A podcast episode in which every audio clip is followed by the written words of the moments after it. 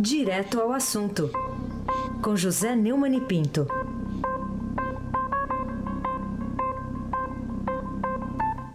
Oi, Neumani, bom dia. Bom dia, Raíssen Abac. Bom dia, Camila Tulinski. Bom dia. Bom dia, Almirante Nelson. Oi. Bom dia, Ana Paula Niederhauer. Bom dia, Emanuel Bonfim. Bom dia, ouvinte da Rádio Eldorado 107.3 FM. Vamos em frente, vamos nessa, Abac. Vamos em frente que tem delação com mais gente. É, a mulher e sócia do marqueteiro João Santana, Mônica Moura, contou aos investigadores na delação que ela fez que a ex-presidente Dilma Rousseff telefonou para a República Dominicana, onde o casal estava, para avisar que eles seriam presos.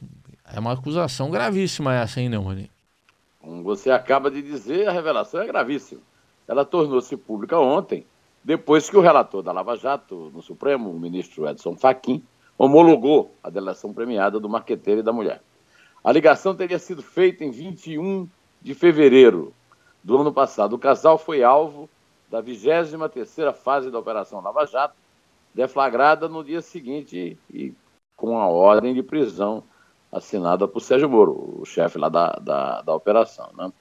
Pelo relato de Mônica, a ex-presidente mantinha com o casal comunicação permanente, passando tudo o que ele era comunicado. Olha outra coisa grave. Por seu advogado no impeachment de então ministro da Justiça, José Eduardo Martins Cardoso, o ministro da Justiça é o chefe da Polícia Federal que executa as prisões eh, ordenadas pelo juiz. Ao ser citado, Cardoso confessou que, de fato, tinha a obrigação funcional eh, de manter a sua chefe informada sobre o que se passava na sua área.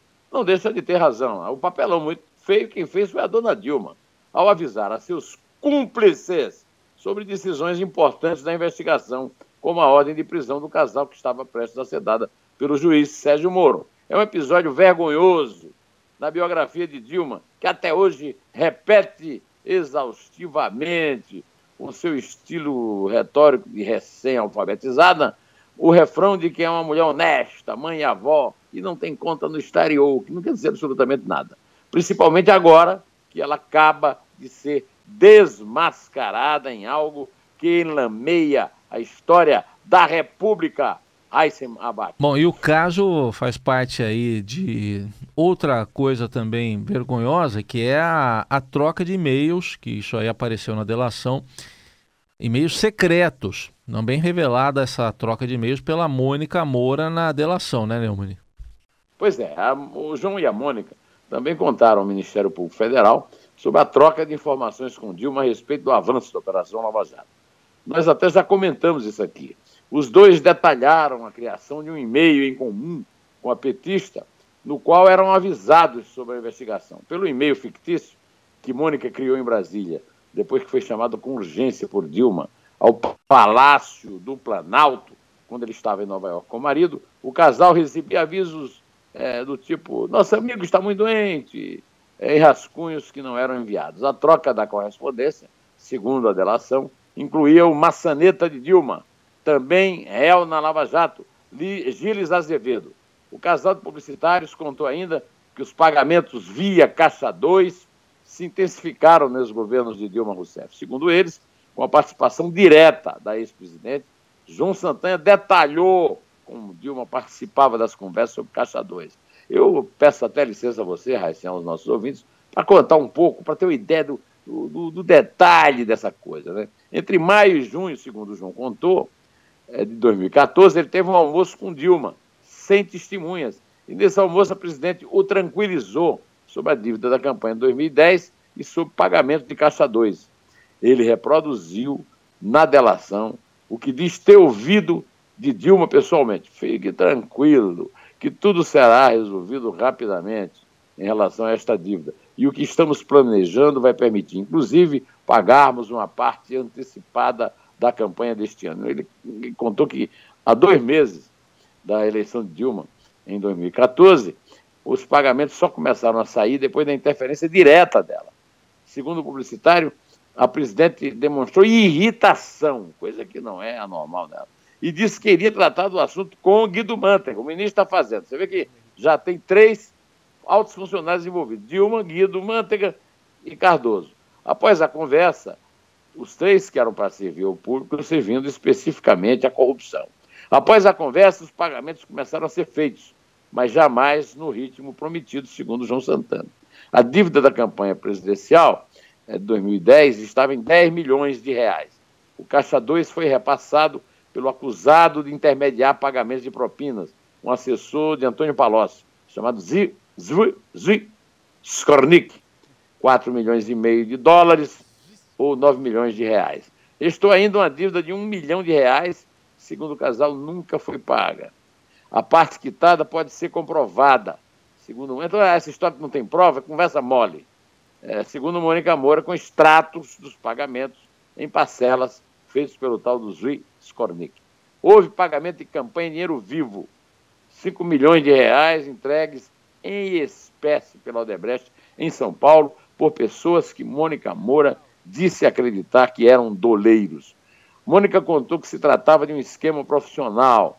Ela passava o endereço, recebia uma palavra senha e a grana, no lugar indicado de um desconhecido. O modelo se repetiu na campanha de reeleição de Dilma em 2014. Mas o valor do Caixa 2 foi maior. 35 milhões de reais, seu Raíssen Abac. E Dilma tratou de pagamentos ilegais até mesmo dentro do Palácio da Alvorada, segundo Mônica Moura. A publicitária contou que abordou. Vai ver que eram esses os fantasmas que o, o, o Temer e a, a, a Marcelinha estavam vendo. A publicitária contou que abordou o assunto em conversas particulares com Dilma nos intervalos de gravações dos pronunciamentos oficiais que João Santana dirigiu no Palácio da Alvorada. Olha só. É, em anexo de delação premiada, João Santana informou ao Ministério Público Federal que o ex-presidente Luiz Inácio Lula da Silva e a ex-presidente Dilma Rousseff tinham ciência de pagamentos oficiais e de caixa 2 feitos como contraprestação aos serviços prestados em campanhas. De acordo com ele, falou diversas vezes com os dois, quando precisava é, fazer cobranças. Nestas oportunidades, tanto Lula como Dilma se comprometeram a resolver o impasse e, de fato, os pagamentos voltavam a ocorrer tanto os pagamentos oficiais quanto os recebimentos de valores através do Caixa 2, segundo João Santana. Heisen, Abac. Tá aí, é muito detalhe, né? Muito detalhe mesmo. Se for mentira, é, é, tem que ensaiar muito para contar isso e para se lembrar de novo, né? Depois, nossa, quanto detalhe, né? Ah, agora, o Neumann, o João Santana também envolveu Lula, né? Que depois de tudo que foi revelado, ainda está dizendo que é o homem mais honesto do, do Brasil, é isso? Sim, Heisen. No depoimento dos investigadores, Santana fala da relação da Odebrecht no pagamento das dívidas de campanha e diz que Dilma e Lula sabiam que a conta seria paga com recursos de Caixa 2 da empreiteira baiana. Ele narra ainda que o então ministro da Fazenda, Antônio Palocci, já é o quarto funcionário envolvido, aliás, o quinto, que tem também o Lula, dizia que decisões definitivas sobre pagamentos dependiam da palavra final do chefe. O chefe também foi um, um digamos, um apelido usado, segundo Renato Duque, que, aliás, foi uma coisa engraçada, passava a mão assim no queixo, como se estivesse confiando a barba, quando se referia a Lula. Quer dizer, teve o primeiro caso de mímica, se vindo de codinome. Né? Em dois momentos da campanha à reeleição de Lula, Santana disse ter ameaçado interromper os trabalhos por causa da inadimplência. Depois disso, o petista pressionou Palocci, que, segundo ele, colocou a empresa Odebrecht no circuito de acordo com o anexo da delação. Na delação, Santana foi questionado por procuradores quais questões, segundo Palocci, dependeriam do respaldo do chefe. O marqueteiro disse que eram questões referentes aos valores totais de seus honorários nas campanhas. João Santana diz em seu relato que soube, através de Mônica, que Palocci tinha poder quase absoluto sobre o fundo de caixa 2 do PT manuseado pela Odebrecht. A empreiteira baiana revelou na delação premiada dos seus executivos, aqueles 78 reais, que havia uma conta corrente destinada aos governos do PT e abastecida pelo Departamento de Propina, que era o setor de operações estruturadas. É, o marqueteiro confirma a existência da conta corrente, segundo ele, Palocci o questionou, você tem conta no exterior? Igualzinho o que o Lula fez com o Renato Duque. Né? Após uma resposta afirmativa, o então ministro da Fazenda disse que depósitos seriam feitos fora do país pela Odebrecht para a segurança de todos e que a empresa tinha o respaldo do chefe. Conforme os delatores, a campanha de 2006 marcaria o início de um relacionamento com o PT, que se arrastaria até 2014, com a reeleição de Dilma Rousseff. Nos anexos, a Mônica também contou que acertou com o Palocci em 2006 os valores de Caixa 1 e Caixa 2 para a campanha da, relação de, da reeleição do Lula. Na ocasião, o petista teria informado a ela que parte do dinheiro por fora seria desembolsado em espécie e parte pela Odebrecht. Ela, ele a teria orientado a procurar Pedro Novis, que era o presidente da Odebrecht na época. É, o presidente Lula sabia do valor total da campanha, tanto que seria pago oficialmente, quanto que seria pago por fora. Porque Palocci relatou a Mônica Moura diversas vezes, durante a negociação, na fase de discussão sobre valores, que tinha de falar com o Lula, que o valor era alto e ele não tinha como autorizar sozinho. Diz o trecho de anexo da delação da empresária entregue pela defesa dela Lava Jato. Depois, segundo ainda Mônica Moura, na última reunião de fechamento, Palocci voltou dizendo que o valor da campanha tinha sido autorizado pelo presidente, acrescentando uh, o documento, está acrescentado no documento. A Mônica disse os serviços de comunicação prestados para Lula custaram 24 milhões, sendo que 10 milhões de reais teriam sido pagos de forma não oficial. Metade desse valor teria sido entregue em espécie a ela própria por um assessor de Palocci em várias ocasiões nos anos 2006 e 2007. O dinheiro, segundo Mônica, era acondicionado em caixas de sapato e roupas e repassado numa casa de chá do shopping Guatemi, em São Paulo. A outra metade teria sido depositada pela Odebrecht na conta Shellbill. Shellbill lembra Chibill, né? De João Santana Sim. no exterior. Viu? Você quer me derrubar é isso, né? Tá, tá bom. Não, é uma palavra que o Jorge Amado usa muito. Eu não, sei. E o João Santana lê muito. Eu sei, Amado. eu sei disso. Mas por falar em, em Lula, ô Neumani, ainda algum, tem alguma história, alguma observação que você queira fazer aí do depoimento dele lá em Curitiba? Continua aí, Obrigado. Neumann. Segue aí, Neumani. Obrigado. Ontem eu conversei com o grande advogado, grande jurista paranaense, René Ariel Dotti contratado pela Petrobras para ajudar a acusação. E ele me contou que teve uma discussão áspera e depois circulou num vídeo na, na internet, não sei se você viu, com o advogado do Lula, o Cristiano Zanin Martins. O, Zanin interrompeu asperamente o juiz Sérgio Moro, reclamando de pergunta que ele fez ao Lula sobre o mensalão, que, segundo o Zanin, já tinha sido julgado no Supremo Tribunal Federal e não podia estar sendo comentado. Aí, rapaz, o Dote interveio para dizer que se o defensor quisesse, poderia recorrer contra o juiz, poderia processá-lo, mas não interrompê-lo da forma mal educada como fazia, pois a pergunta de Moro, segundo o Dote, era pertinente. Aí aconteceu uma frase engraçada do Dote, viu, é, o juiz precisa traçar o perfil a partir de sua convicção sobre a moral do réu para fixar a pena. Quando Zanin tentou retrucar, Moro proibiu de falar e manteve a palavra com Dote, que tem um currículo de serviços prestados à democracia, é um ícone da defesa de presos políticos do regime militar e eu confesso a você que me sinto, como a Petrobras, representado por Dote nesse processo, Heissem Abac. Muito bem, né, Uni? E por falar em Petrobras, ontem o Estadão deu a, a excelente notícia de que a estatal teve lucro. 4 bilhões e 449 milhões de reais no primeiro trimestre deste ano, reverteu o prejuízo de 1 bi 246 do mesmo período do ano passado. Bom, isso aí mostra que a empresa segue por um bom caminho agora? Não tenha dúvida. O presidente Pedro Parente afirmou estar satisfeito com esses resultados quando os anunciou. Né? Um dia antes, o Estadão também já tinha noticiado que a Petrobras incluiu a polêmica refinaria de Pasadena, no Texas, né, a Ruivinha, entre os ativos que vai vender para atingir uma meta de 21 bilhões de dólares de investimentos até o fim do ano que vem. A, a Ruivinha é estupindo a Operação Lava Jato da Polícia Federal e custou 1 bilhão e 200 milhões de reais à Petrobras, pagos à Astra Oil, que meses antes a havia adquirido por 42 milhões e 500 mil dólares. Pelas contas do Tribunal de Contas da União, a estatal perdeu a estatal não, você, eu, a Camila, o, almirante, né?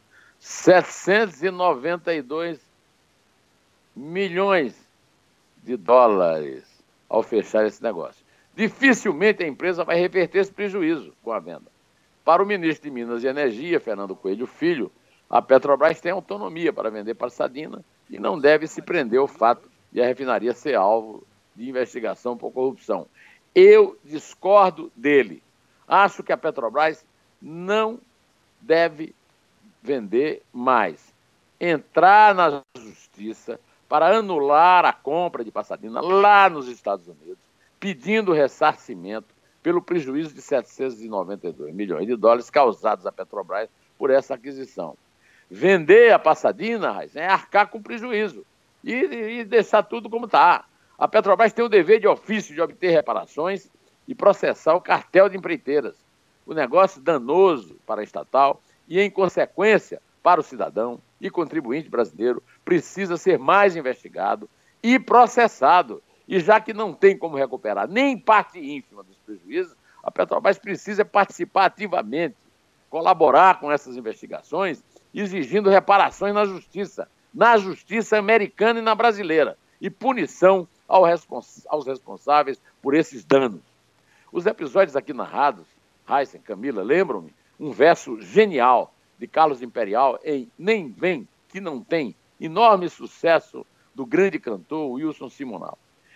Nem vem de escada que o incêndio é no porão. Vamos ouvi-lo, Almirante Nelson. Nem vem que não tem, nem vem de escada que o incêndio é no porão. Tira o tamanho, tem sinteco no chão.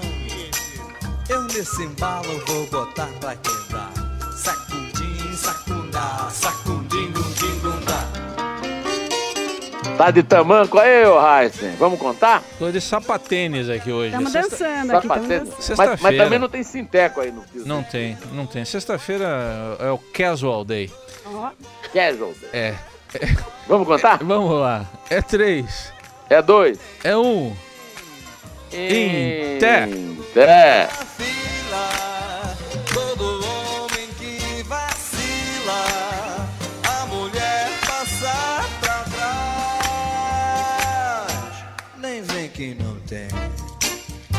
Pra virar cinza minha brasa demora. Me chama o papo, nós já vamos embora. É, eu nesse embalo vou botar pra quebrar. Sacudim, sacundá, sacudim, gundim, gundá.